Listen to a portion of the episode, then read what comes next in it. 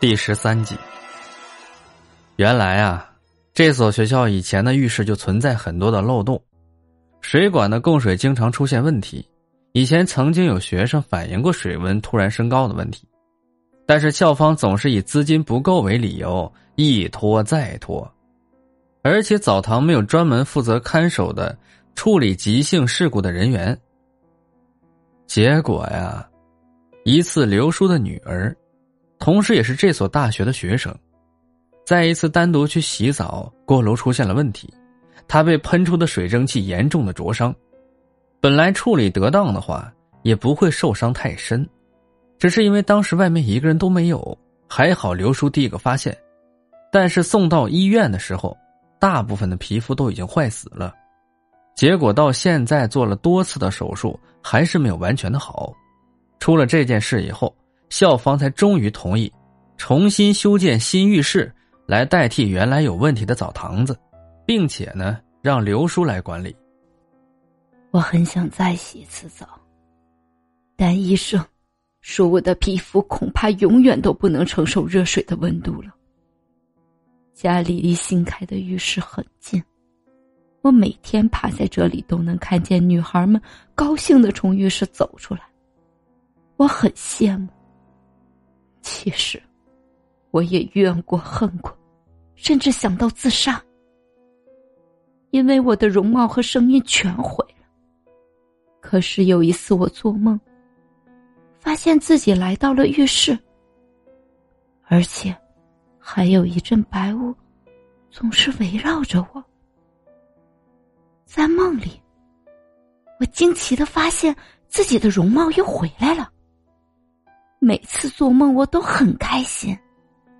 后来，我查阅书籍，知道那个白雾叫雾藻，是一种躲在浴室的妖怪。不过，他变出的幻象真的令我很高兴，也伴随着我度过了最艰苦、最难熬的日子。我曾经告诉过他。不要吓唬浴室的女同学。结果，还是搞成这样。说着说着，女孩忽然抬头望着我们，那双仅没有被破坏的美丽的眼睛，带着哀求的望着我们。我，我希望你们别带走他，以后他会改正的。我不会再让他吓唬其他人了。放放过他好吗？我看着季言。季言走过去，拍拍女孩的肩膀。我没有带走她，雾藻还在那澡堂。